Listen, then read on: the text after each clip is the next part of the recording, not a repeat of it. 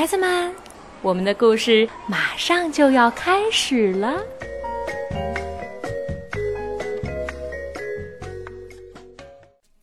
小朋友们好，今天我给大家讲的故事叫做《可恶的小水痘》。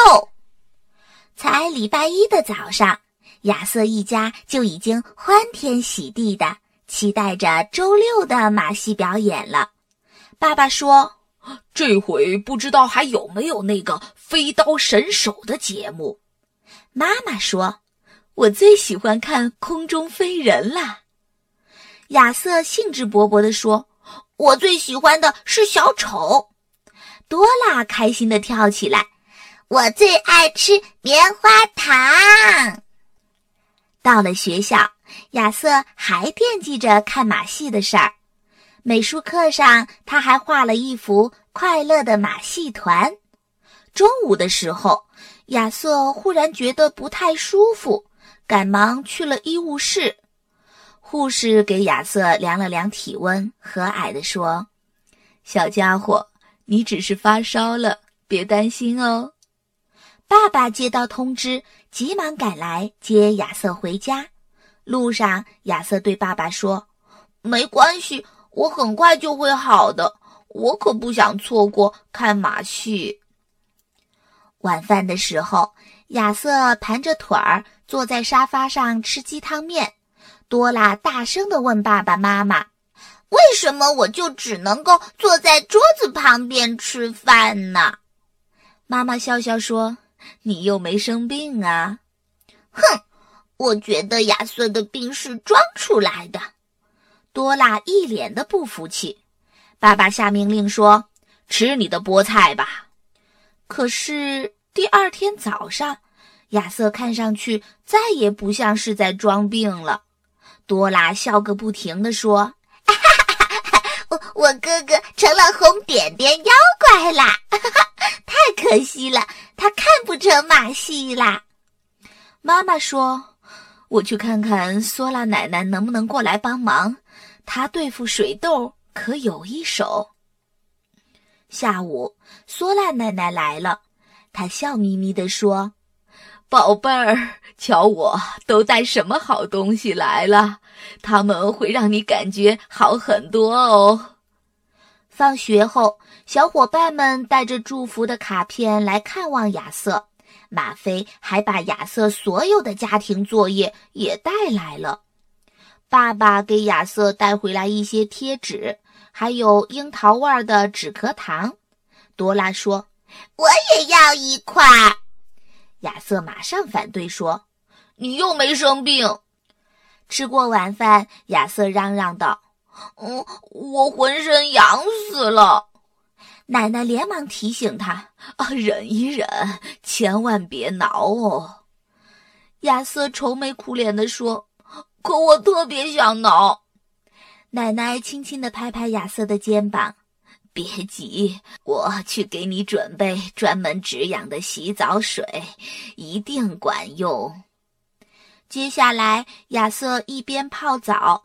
一边用过山车吸管喝着果汁儿，多拉学着大人的语气说：“你要是乖乖的，不乱挠脸上那些红泡泡，等我看完马戏，就给你带回来一只大气球。”泡过澡，奶奶又给亚瑟揉后背，还给他讲故事。亚瑟说：“嘿，我都准备好了，可以给我来杯热茶了。”别忘了多加点蜂蜜哟，谢谢奶奶。多拉跟在后面问：“奶奶，你也给我揉揉后背行不行啊？”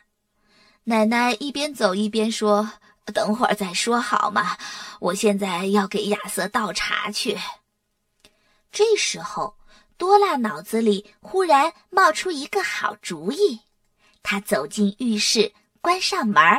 多拉先往脸上扑爽身粉，好让脸蛋儿变得白乎乎的。然后他从彩笔盒里找出一支粉色的小蜡笔，他往脸上点了很多的小泡泡，真的是很多很多。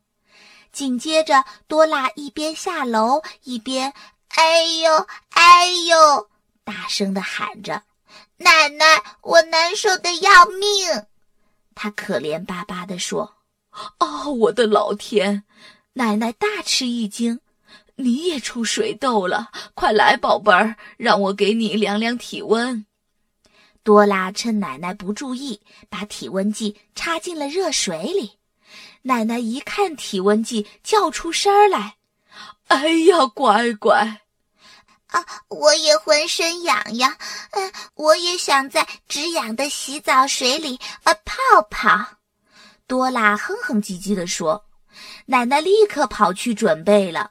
多拉说：“再来一杯果汁儿，还有过山车吸管。”奶奶大声回答：“没问题，小宝贝儿。”可惜多拉没注意，她洗澡的时候不小心把脸上的小红点点全都洗掉了。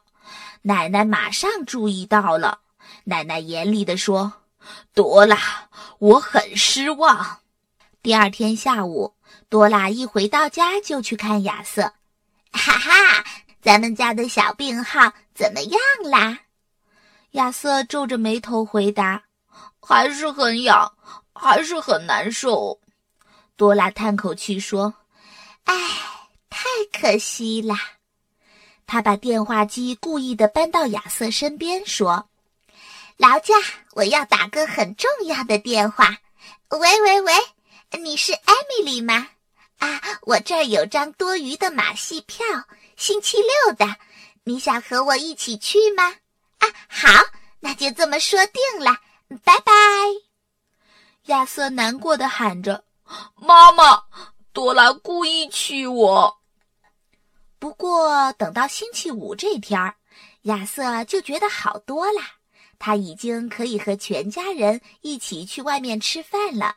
亚瑟开心地说：“我觉得明天我能去看马戏了。”奶奶也很开心说：“是吗，宝贝儿？那真是太好了。”妈妈提醒说：“多拉，你最好再给艾米丽打个电话。”多拉说：“不忙，等等，再等等，谁知道呢？说不定哥哥又会得上流感呢。”不过，亚瑟并没有得流感。